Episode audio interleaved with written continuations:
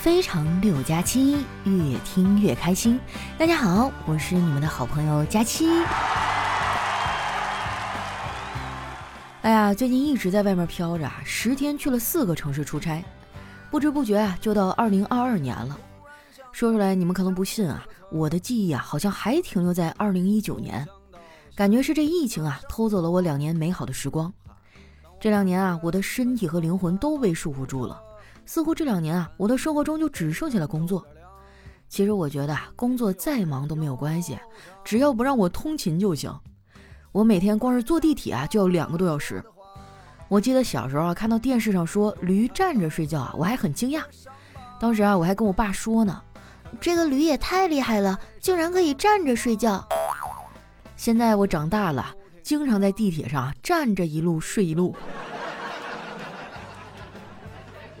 当然啦，也不能全赖地铁。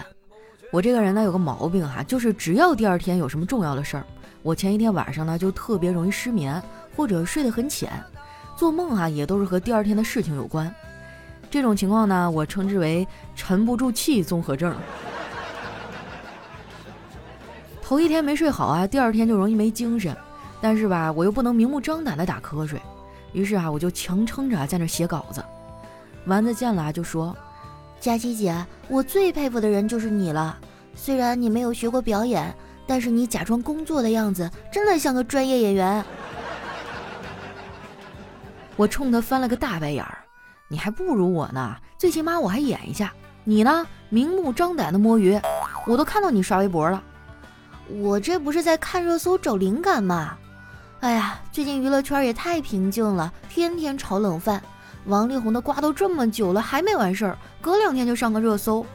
我觉得呀，现在娱乐圈的瓜一点都不考虑用户体验，这个澄清那个锤，一集一集啊追着太累了。我建议啊，以后的明星撕逼的时候，双方就约一个时间，把证据什么都整理好，然后呢就去直播平台连麦 PK 互怼，把节奏提起来，行不行？我觉得哈，丸子就是看热闹不嫌事儿大呀。还好王力宏啊，最近没参加什么综艺，要不然啊，这剪辑师又要加班了。每次我加班啊，加到怀疑人生的时候，我就会想一想各大卫视的剪辑师，然后我就觉得啊，我加那点班算个啥呀？那根本就提不上台面。丸子对待加班啊，就比我积极的多了，因为加班管饭嘛。我要是老板啊，我肯定不让丸子加班，我就不让他加。他创造的价值啊，远远赶不上他的饭量。有一次我没忍住啊，我就问他：“丸子呀，你不是说要减肥吗？就不能控制一下？”丸子还没说话呢，小黑在一旁插嘴说：“佳期呀，你就不应该对丸子抱有希望。你没看到朋友圈吗？人家都发状态了。那句话是这么写的啊：想喝奶茶想吃肉，想不运动就变瘦。”我无奈的对丸子说。那你是想的有点多了，减肥的关键呢就是管住嘴，迈开腿。我看你呀，哪个都费劲儿。那我有什么办法呀？不瞒你说啊，佳琪姐，我感觉我的身体里住了四个人，他们分别是唐僧、孙悟空、猪八戒和沙和尚。每天啊，唐僧都说我要吃素，猪八戒说，我我要吃肉，孙悟空说，俺要吃水果。沙和尚说：“师傅、大师兄、二师兄说的都对呀。”我看丸子是没救了，他这辈子还都够呛能瘦下来。不过说实话呀，过年想瘦确实比登天还难。我觉得就算我瘦了，过年回去啊，七大姑八大姨他们也不会关心的，他们只会问我为什么还没有对象。你就不用说七大姑八大姨了，我们楼下大妈对我的终身大事啊都很关心。面对这些八卦的陌生人啊，我对付他们的方法就是胡说八道。昨天我下楼扔垃圾啊，一不小心呢，跟一个大妈的眼神对上了，她直接就开口说：“小姑娘，扔垃圾啊！”我点点头，她接着说：“小姑娘，今年几岁了？结婚了没有啊？”我说：“今年四十五，没有结过婚。”那大妈盯着我打量半天，一脸的难以置信：“不是吧？你四十五岁？”不可能，你瞎说的吧？我神秘的一笑，对呀，我就是四十五啊，不结婚没孩子就能永葆年轻。然后这大妈还转身就走了，也不跟我聊了。我还把这事儿啊编成了段子，发了个朋友圈，底下全都在那哈哈哈哈哈。只有小黑啊发了一堆流泪的表情，一看这孩子啊就是受刺激了。我赶紧啊给他发私信：“黑哥啊，咋啦？”小黑说：“没事儿，就是有点伤感。都二零二二年了，我还没有女朋友。”我说：“没有女朋友你就去追啊！其实追女孩啊没有那么难。”只要你肯花心思、花时间、花钱带她去吃好吃的、买好看的，慢慢的呀，你就会发现什么叫做打水漂。其实一个人喜不喜欢你啊，很容易判断的。比如有的人啊，就很喜欢和你分享生活，那他啊多少对你有点好感。说到这儿呢，有人该说了，什么分享生活呀？那不就是话多吗？还真不是哈，表达欲和分享欲是两码事儿。表达欲呢，只是喜欢讲话；分享欲啊，是喜欢你。再比如哈，你约一妹子出去玩，回来之后呢，看她手机的电量，然后你就知道啊，她喜不喜欢你了。她的手机电量啊，和对你这个人的喜欢程度是成正比的。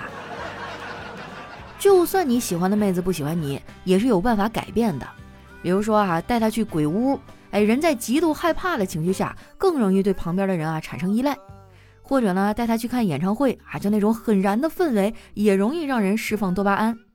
当然了哈，这两招呢不适合我，因为第一哈，我不怕鬼，我甚至还和他们握手。第二呢，我这个人啊不太懂音乐，所以时而不靠谱，时而不着调。这两招对丸子啊倒是特别管用，尤其是鬼屋，他进去之后啊，那是逮着谁抱谁呀。有一次啊，我差点被他勒得背过气儿去，哎，我就忍不住说：“丸子呀，我们都学过哲学，这个世界是没有鬼的。”丸子说：“我知道呀，我也不怕鬼，我我只是怕黑。”佳琪姐，你不知道，从小我就怕黑，我小时候学习不好，就是因为我不敢看黑板。嘿，我头一回听人啊把上课不好好听讲说的这么清新脱俗的。其实丸子这孩子吧，还是挺聪明的，就是脑回路呢跟一般人不太一样。前段时间啊，他突然找到我说：“佳琪姐，我跟你分享一个这一年来我学到最有用的职场小技巧。”我说：“好啊，嗯，这个技巧就是在过年前离职，这样啊，你就不用写年终总结了。”我当时都懵了，我差点让他给绕进去。丸子啊，对一些关系国计民生的事儿呢，也有自己的思考。比如说啊，有一次我问他说：“手机实名制的意义是什么呢？”他说：“手机实名制啊很有意义。自从有了实名制，骗子的信息啊就越来越准确了。”最近不是要过年了嘛，我就问他有啥打算。丸子说：“我准备啊带着叨叨回老家，这样就能堵住七大姑八大姨的嘴了。”哎，佳琪姐，你呢？你怎么办呀？我说我呀。我准备过年前啊，把自己的腿打断，这样亲戚们到时候就只会关心我的病情，不会过问我的感情了。更重要的是啊，腿断了我就不用起床了，不怕你们笑话。放假在家，我每天啊都会像赖在床上的锅巴，哎，还是糊了的那种，就是拿锅铲使劲往下铲，你都铲不下来。不是我懒哈，那放假不就是为了休息的吗？而且啊，现在手机这么智能，根本不用下床就能完成很多事儿。比如说哈，买买买。说到这个，最近大家都开始置办年货了吧？我也在研究着啊，买点啥给我爸。结果就发现，京东 APP 上的年货节已经开始了。而且这一次呢，京东和喜马拉雅有合作，我还给你们啊申请了福利。现在点击节目下方的小黄条，就可以领取大红包，最高啊可以领到九千九百九十九元。并且我的粉丝啊，在我节目播放页的链接里啊，成功购买首单的京东商品，还可以获得一张喜马拉雅自营商城满九十九啊减五十的优惠券，每个人限领取一张哈。反正呢，我已经用我的小号买完了，我就买了一大箱的芒果，这可把家里俩孩子馋坏了。我怕他们偷吃啊，就跟他们说，这个芒果啊得先放几天，现在不熟，不能吃。然后我就发现啊，连着两天早上，我小侄女起床第一件事啊，就是把芒果放在桌子上，说：“早上好呀，我叫妮妮，我们现在熟了吗？”哇，妮妮真的太可爱了，要不怎么现在都想生闺女呢？同样是小孩儿哈，你说小辉除了会闯祸，啥也不是。前几天啊，这孩子又被找家长了，小辉怕挨揍啊，就让我去。本来我以为啊，这熊孩子又干啥坏事了，去了一看才知道，这次请家长呢，是因为考试成绩。他们班主任说了，我们家小辉的成绩呢，已经不是拖全班的后腿了，那简直就是直接打断了一条啊！回来之后啊，我就如实的跟我嫂子汇报了这个事儿。可能是要过年了吧，我嫂子没有揍他，而是试图啊跟孩子讲道理。她说：“儿子，妈妈知道你很聪明，但是成功呢是百分之一的智慧加上百分之九十九的努力呀。”我听完啊，就在旁边补刀说：“嫂子，你这话说的有点跟不上时代了。现在这句话呢，应该这么说：成功呢是百分之一的智慧加上百分之九十九的远离手机。”说完了，我就后悔了。这话一出啊，小辉这个假期啊都别想玩手机了。我怕这孩子记仇啊，就赶紧去京东年货节上给他买了一个零食大礼包，顺便呢把拜年的酒也一起买了。你们那边过年拜年都拿啥呀？应该都会拿酒吧？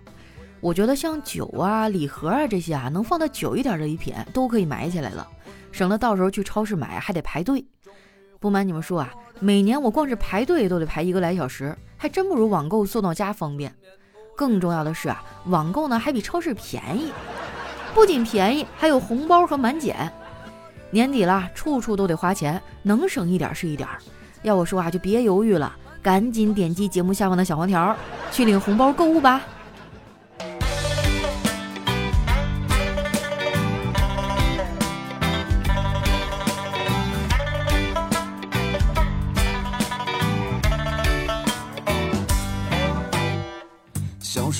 跟着爸妈去拜年，每次都能。一段音乐，欢迎回来，这里是喜马拉雅出品的《非常六加七》。这马上就要过年了哈，该囤年货的抓紧时间准备了啊！京东年货节啊，各种优惠满减，还有大红包，最高可以九千九百九十九，赶紧点击节目下方的小黄条哈。那接下来时间呢，回顾一下我们上期的留言。首先这位呢叫佳期的姑娘，她说佳期啊，我在天猫精灵上听到你。呃，那个职场观察局啊，才更新到你和板砖，我一气之下就来喜马拉雅听了。那是，如果你想第一时间收到我们更新的消息啊，还是得下载喜马拉雅呀。记得听的时候给我点点赞、留留言哈，帮我涨涨绩效，谢谢大家。下一位呢叫 L Y H 仙女儿，她说佳琪啊，我现在真的很抑郁，长辈们成天调侃我的成绩，还说要没收我的手机，我还一直不敢反驳。今天啊，鼓起勇气说了，结果被臭骂了一顿。我想啊，我这班级第五，全校第四十一的成绩有这么不好吗？虽然不是最好的，但我真的努力了。可他们从来都看不见，只知道说我骂我。我也知道他们是为了我好，可是我就是心里不舒服。我的妈呀，班级第五，全校四十一。我跟你说，当年我要是有这成绩啊，我爸妈得买一万响的鞭炮上学校门口放，你信不信？太过分了，这帮家长啊！你们自己当年学习成绩怎么样？心里没点逼数吗？不行，你就把孩子的卷子拿回去做一做啊！你看你能不能有他考得好？我记得以前看过一段子哈，说世界上有一种鸟哈，它自己不努力，然后它就下一个蛋，然后呢使劲让蛋往上飞。下一位呢叫纸飞机啊，他说佳期走心了，说着说着又哽咽了，听得我差点没绷住。过去一年啊，你真的太不容易了，给你个大大的拥抱。新的一年，我们一起加油啊！白白胖胖，充满希望。充满希望可以了，这个白白胖胖你就就算了吧。新的一年，我还想减肥呢。下一位呢，叫勇敢的 ZCC，他说佳期啊，终于更新非常六加七了。你的新节目呢也很幽默，但是啊，我更喜欢你一个人的声音。我之前啊得过焦虑症，经常失眠焦虑，唯有你的声音陪伴我，让我慢慢的找回那个爱笑的自己。真的很感谢你，用你去年这个时候的节目的一句话祝福你：我与旧事归于尽，来年依旧迎春风。哎呀，这个习惯是很难改变的。我承认我的非常六加七真的挺优秀的。但是听了这么多年了，你们就不想换换口味吗？再说我跟小黑在节目里互黑了这么久，你们就不想听听他真正的声音吗？关注一下我的新专辑哈，《人间观察局》，里面有我跟黑哥各种的这个调侃啊、互怼啊，啊，当然还有一些我们关于某些社会问题的思考啊。欢迎订阅哈，谢谢评分。下面呢叫神马都是借口。他说今年啊是陪佳期宝贝走过的第六年，佳期新的一年啊一定会越来越好，一直平安喜乐，找一个满眼都是你的男朋友啊！哎呀，是不是祝福我的人还不够多呀？为什么我还是没有找到呢？我感觉就是我太宅了哈，哪怕我出门也都是出差，忙完了以后累得要死，往酒店一趴。新的一年，我要留一些时间给我自己啊！呃，希望大家见证新的一年我，哎呀，算了，不要立这个 flag 了，啪啪打脸。下面呢叫温柔味儿的词，他说想让佳期念我，我从初中呢听到高中，结果听了这么久，你还是没有男朋友？嘿，我有了。不是你现阶段最重要的任务不是好好学习吗？你听姐的话啊，好好学习，把你男朋友让给我。我们这些年长的阿姨更需要他。下面呢叫一只小小鸟，他说一个小男孩啊走进了一家杂货店，对老板说：“老板，我要买一斤黄油。”妈妈说要和昨天一模一样的。老板说：“看来你妈妈很喜欢买我们家的黄油啊。”对呀，妈妈说了，这个黄油可以让爱来我们家吃饭的人都不来了。这，下位呢叫最美老板，他说新来的秘书哈报告说，经理有一位女士求见。经理啊抬头问，她长得漂亮吗？当然，要脸蛋有脸蛋，要身材有身材。客人走后啊，这个经理对秘书说，你什么眼力啊？这样的女人也算漂亮？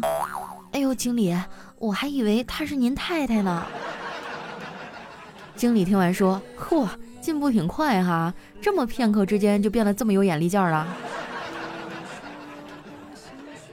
能当秘书的那都不是一般人哈。来看一下我们的下一位，叫佳期的虞美人儿。他说一个饭店啊刚刚开张，力求顾客满意。这个老板呢非常注意顾客的反应。有一天哈，两个顾客点了个肉菜，其中一个人呢一边吃哈一边嘟囔：“哎呀，这饭店越来越抽条，肉就放这么丁点儿。”老板听了以后啊，记在心里。第二天呢，又有一个顾客点了这个菜，老板特意吩咐厨师啊多放肉。哎，厨师照着做了。